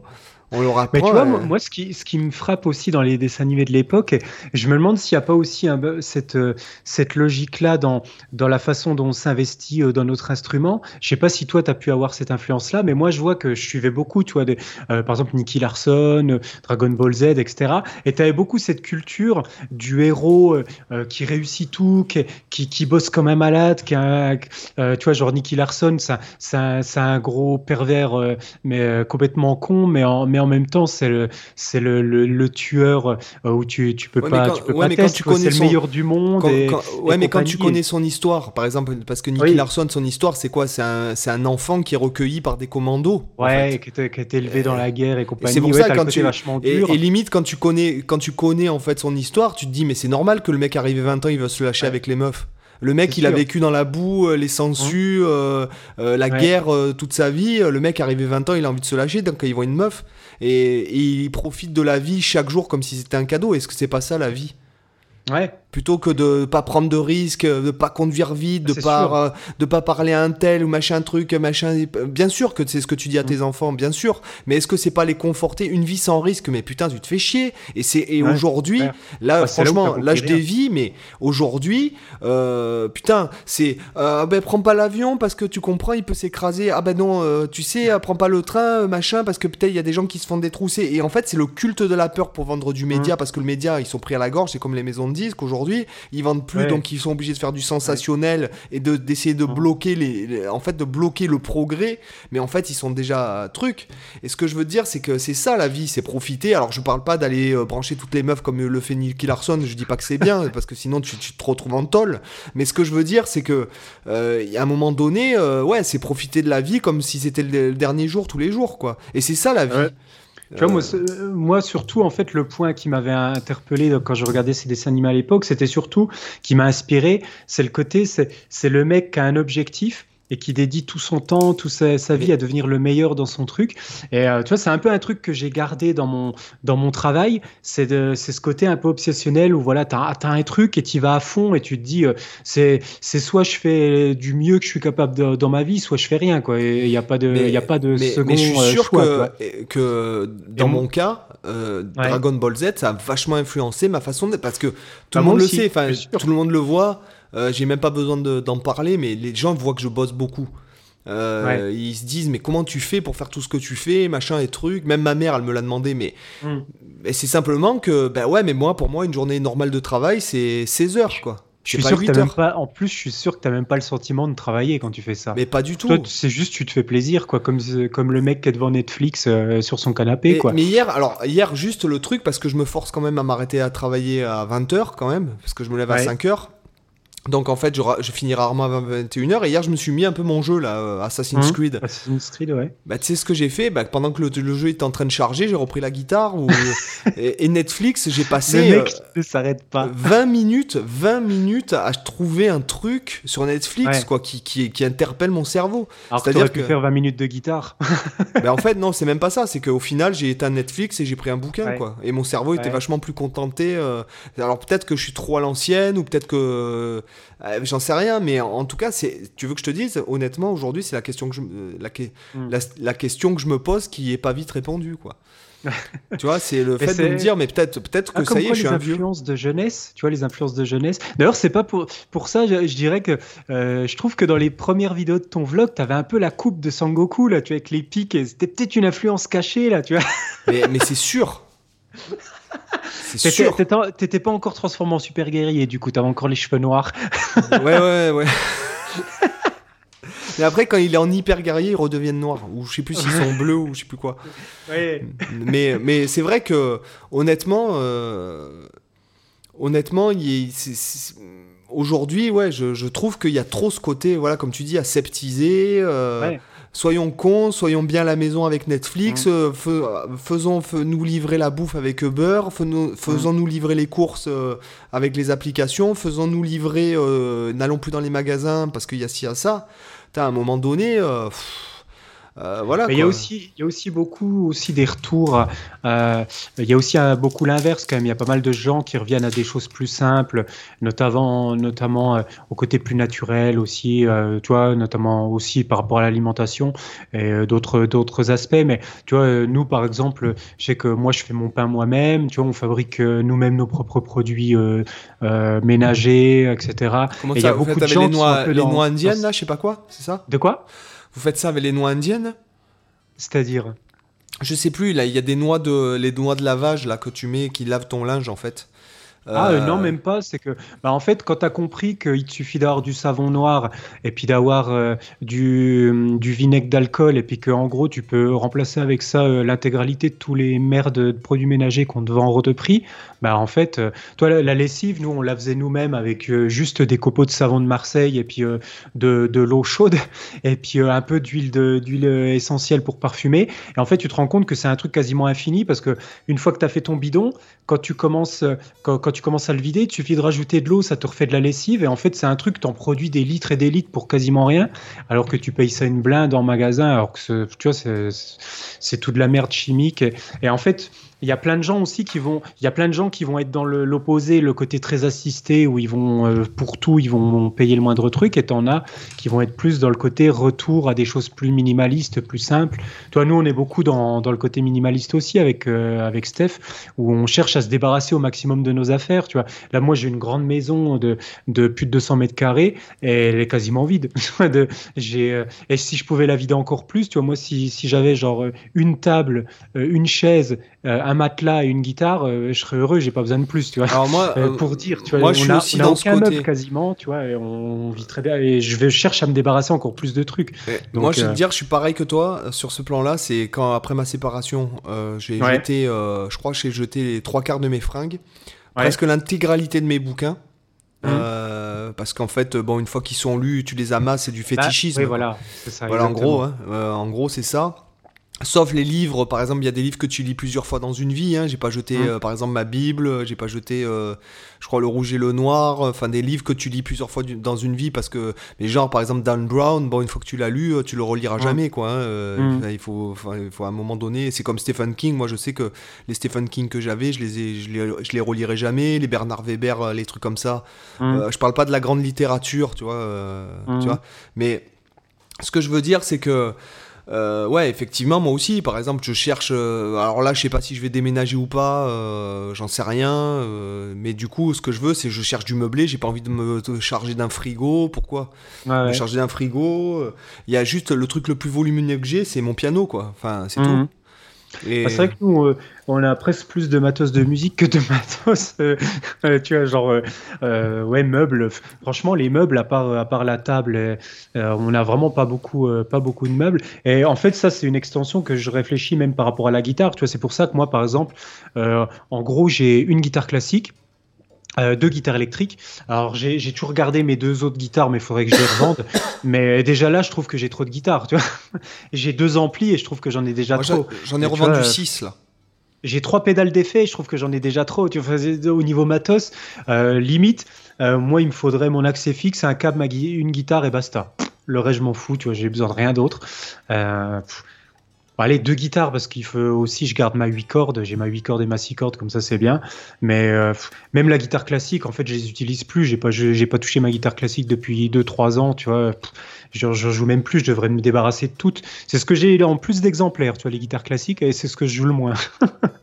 Donc, euh, j'ai encore euh, du tri à faire, mais c'est pour ça, je pense, euh, aussi au niveau guitare, faut réfléchir un peu quand on achète du matos. On a vite fait de s'encombrer euh, de plein de pédales d'effet, de plein d'amplis. C'est pour ça que moi, je suis passé sur accès fixe parce que finalement, j'en avais ras le cul de tous les tous les ans m'acheter un ampli puis de me dire trois mois après, Ouais, en fait, finalement, est-ce que cet ampli serait pas mieux et de passer mon temps, euh, tu vois, à me poser des questions racheter des nouvelles pédales d'effet et compagnie.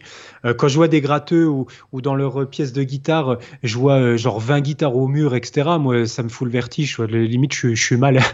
je me dis, putain, je serais dans cette pièce, je, sortirais prendre l'air, je me sentirais étouffé, tu vois. Ouais, non, mais c'est moi, c'est tout pareil. C'est pareil.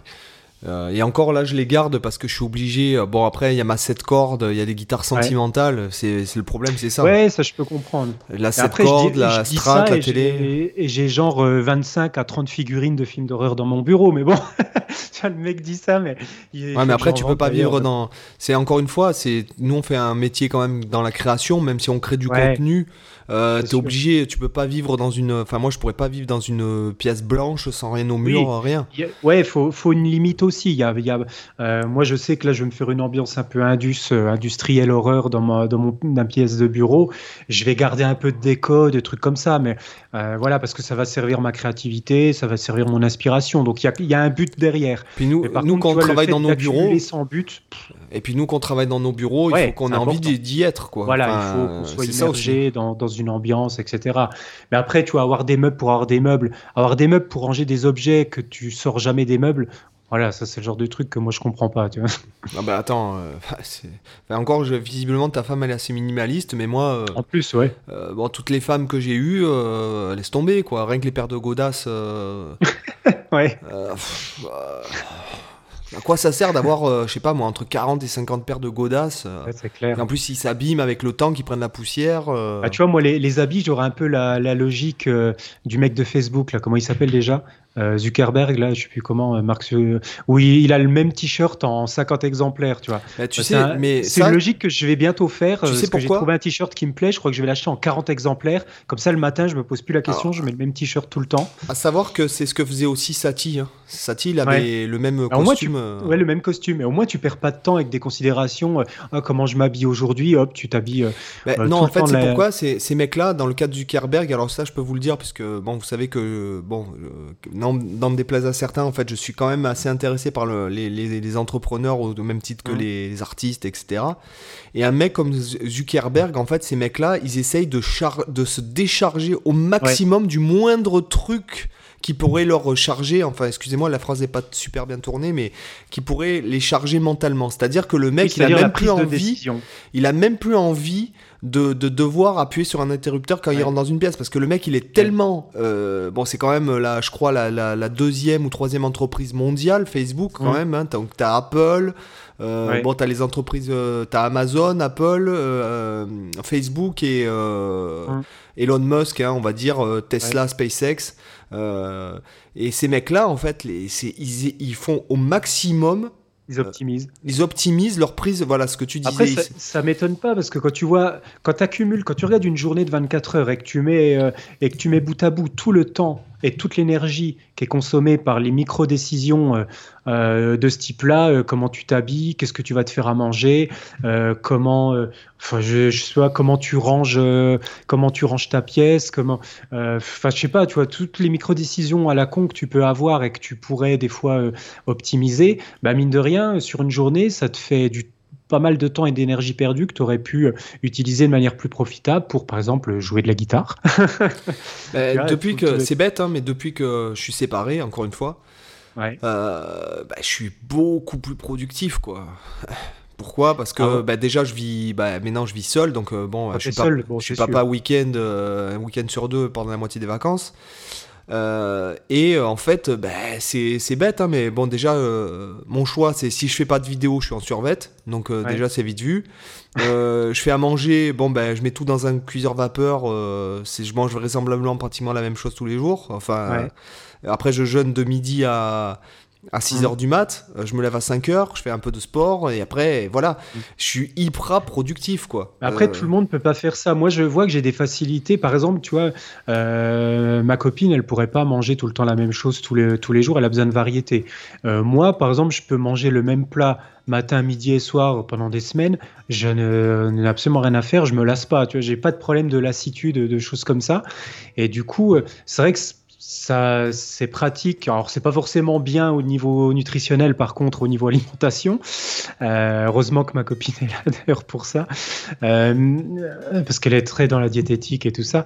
Donc, euh, mais bon, en tout cas, c'est des choses qui sont pratiques aussi sur certaines décisions. Tu vois, de, de pouvoir se dire, bah ça, je m'en fous. Ça, moi, je vois quand j'étais quand j'étais célibataire, je pouvais passer ma journée du matin au soir à jouer de la guitare non-stop. Et je sais qu'aujourd'hui, si j'étais célibataire, si j'avais pas d'enfant et si euh, je comptais pas me mettre en couple ou ne pas faire de gamin, en gros, euh, de, de la minute où je me lève à la minute où je me couche, je ferai de la guitare non-stop et je serai un gros ermite qui sort pas de chez moi, quoi. Mais ça, c'est clair. Je le sais complètement. Je mais est-ce mangerai que même pas. Est-ce que dormirai pour autant, est-ce que quoi. un million d'abonnés ou pas? Ah, ça, c'est une bonne question. J'avoue. Est-ce que je serais plus productif? C'est même pas forcément dit parce que des fois, quand tu as beaucoup de temps, quand tu as une infinité de temps libre, t'es pas forcément plus productif. Après, moi, dans mon cas, par exemple, quand je dis que je suis productif, c'est que, bon, euh, euh, enfin, moi, je- ce que je veux dire, c'est que ce que je fais là, c'est mon métier. Enfin, je veux dire, moi, par exemple, j'ai des gens qui me commandent, euh, tu vois, là, je dois livrer pour ce week-end un album de 22 titres, plus euh, Ouais. Euh, 5 morceaux pour 5 personnes différentes, plus Ouais. euh, un autre truc pour un autre, euh, plus, euh, ouais, il faut que je planifie un peu créer du contenu, machin, pédagogique, il y a le podcast, tu vois. Enfin, là où je suis productif, c'est qu'en fait, c'est comme si j'avais un travail normal. Ouais. Euh, parce que voilà, c'est, c'est- je suis bon, je fais de la guitare, c'est mon métier, on va dire. euh, mais je veux dire, j'aurais un travail normal, je ferais ça euh, dans mon travail. Euh, Mm. Là, je, je joue pas de la guitare, en fait, si tu veux, pour euh, devenir euh, meilleur ou finalement, enfin, je pratique pour pouvoir être apte à bien faire mon Mm. travail. Après, euh, bon, euh, voilà, j'ai pas de, j'ai pas envie de faire une carrière. Et puis, enfin, comme je te dis, moi, mon but c'est pas d'avoir un million d'abonnés sur YouTube. C'est, euh, c'est même pas faire une carrière ou quoi que ce soit. C'est juste faire mon travail, quoi. Donc, en fait, après, effectivement, ça m'intéresse, la pédagogie, tout ça, ça m'intéresse. Mais au même titre, peut-être tu m'aurais proposé de faire, un, admettons, un podcast sur la littérature et j'aurais dû me taper un livre par semaine. Ça m'aurait peut-être aussi intéressé. Tu, tu, vois mhm. ce que je veux dire? Donc, en, fait, il y a c'est surtout en fait dans quelle direction tu veux te, tu veux te euh, et d'un point de vue si tu veux pour en revenir à ce truc de, d'en vogue etc puisque je sais qu'il y a des musiciens qui écoutent le podcast et qui se demandent pour en vivre etc mais effectivement tu peux faire des pics je pense de popularité dans quelque chose ouais. mais à savoir comment tu vas le faire fructifier hmm. euh, C'est-à-dire que je te donne l'exemple. Par exemple, nous, quand on, tu te souviens des séries euh, AB Productions quand on était minots, nous? Ah oui, je m'en euh, souviens. Hélène et les garçons, les trucs comme ça.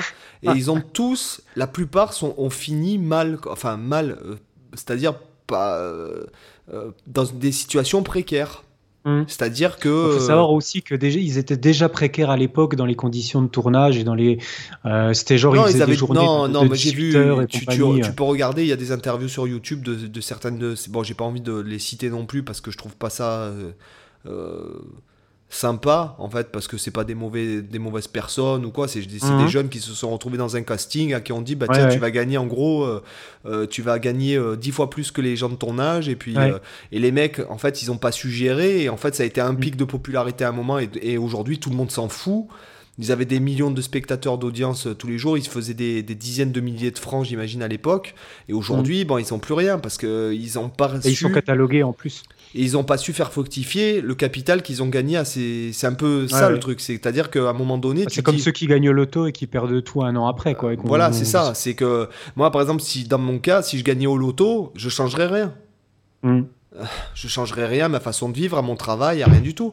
Ouais, peut-être que, ouais, peut-être que je partirais, mais même pas, même pas, parce que bon, là, je gagne ma vie, bon, je dépense pas forcément beaucoup de travail, de d'argent, euh, et, et, le truc, c'est que euh, mais c'est pas pour ça que je travaille moins. Enfin, je pourrais très bien, moi je connais des mecs qui seraient dans mon cas, ils arrêteraient même de bosser, quoi.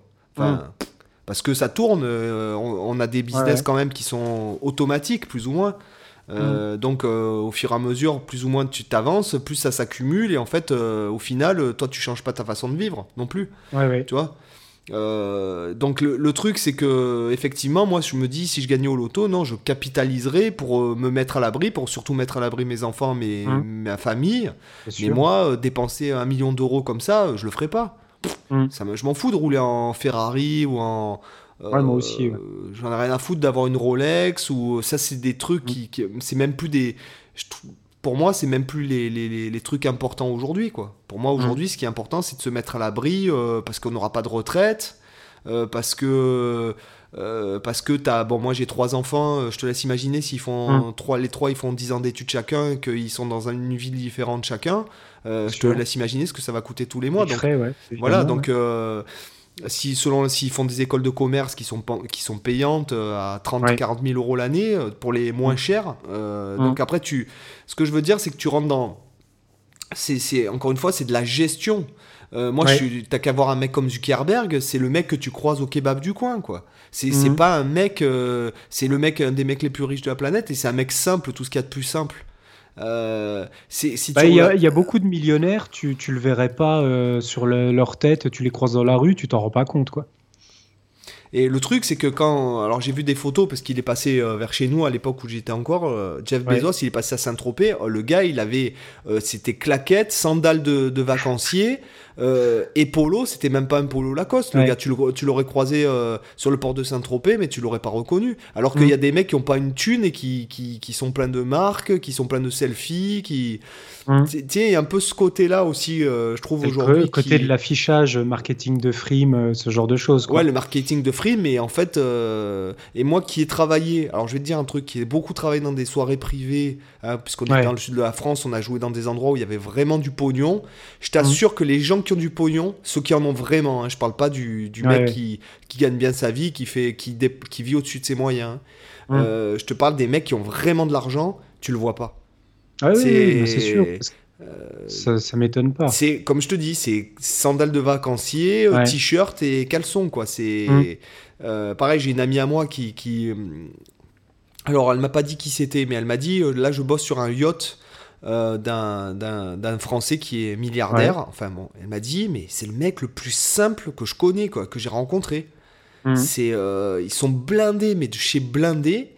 Euh, le yacht, je crois que ça coûte 20 000 euros par jour, rien que le- quand ils sont en mer, quoi, tu vois. Mhm. Et 20 000 euros par jour. Et le mec, ben, c'est pastis, journal, voilà, quoi. c'est. voilà. Tranquille. Ouais, voilà, tu vois. Et même dans les soirées et tout, tu te dis. Et un jour, je me souviens, j'ai joué dans un restaurant. Euh... Ah bon, je veux pas trop le citer non plus, mais un restaurant qui est très réputé vers chez nous, qui est réputé très cher, etc. Et puis il y avait un mec, euh, on jouait avec mon pote, et puis la patronne, elle vient nous voir. Vous voyez le mec là-bas? Le mec habillé comme Coluche. Et je te jure que Ouais. c'est vrai. La salopette à rayures, quoi. Oh Dans un vache. restaurant, dans un restaurant hyper guindé. Et le Ouais. gars, euh, ben, lui, c'est le mec le plus riche du Var, quoi. D'accord. Je dis, euh, ah ouais, d'accord, ok. La salopette de Coluche, quoi. Les godasses qui dataient de Mathusalem, euh, les lunettes cassées avec du scotch, Mhm. voilà. Et, et pourtant. Ouais. Ouais, ça veut rien dire. Ouais. Ouais. Bon, bah sur ce, est-ce qu'on peut dire que la guitare est en vogue ou pas? Ça, Ah. euh, en tout Eh ben, cas. du coup, euh, j'ai envie de dire, dites-le nous dans les commentaires euh, sur la page Facebook, comme ça on aura votre avis. On a bien dévié là. Mais, Ah non, bah, on a bien clair. traité le sujet et puis c'était intéressant comme débat parce Ah oui. qu'en fait, euh, du coup, j'ai. C'est vrai que j'étais parti pour te dire, bah non, c'est plus du tout en vogue, quoi. C'est limite has-been. et puis en fait, euh, mais en fait non. En fait non. Oui. Voilà. C'est simplement, c'est La, magie du podcast. tu. Non, c'est la façon dont je l'aime qui a has-been en fait. Ah, ça- effectivement, c'est une belle tournure que tu nous dis là. Euh, ouais, c'est très bien dit. Je pourrais pas mieux dire. Ah, sur ce, sur ce, je pense que la question, elle est, elle a pas été Elle vite est- répondue, elle est- mais elle est répondue. Elle n'a pas été vite répondue. Enfin, quoique, elle était vite répondue, mais pas vite approfondie. Longuement approfondie et vite répondue. Mais euh, en tout cas, euh, en tout cas, voilà, ce fut un plaisir de faire ce podcast avec toi. Ah Donc, oui, si vous êtes encore là après 1h26 de podcast, euh, alors qu'on a dévié bien pendant 20 minutes euh, sur, euh, je crois, sur Hélène et les garçons, enfin, bon, bref, sur, euh, J'aurais pas les- cru qu'on dévie comme ça. Mais... sur façon, les gens, ils Ball attendent Z, qu'on dévie. euh, voilà. Je pense qu'un un podcast où on ne dévie pas, les gens ils vont nous mettre des pouces rouges, tu vois, même s'il n'y a pas de pouces rouges sur Apple Podcast, mais ça va pas le faire. c'est notre marque de fabrique, tu vois. Non, mais c'est intéressant, c'est intéressant.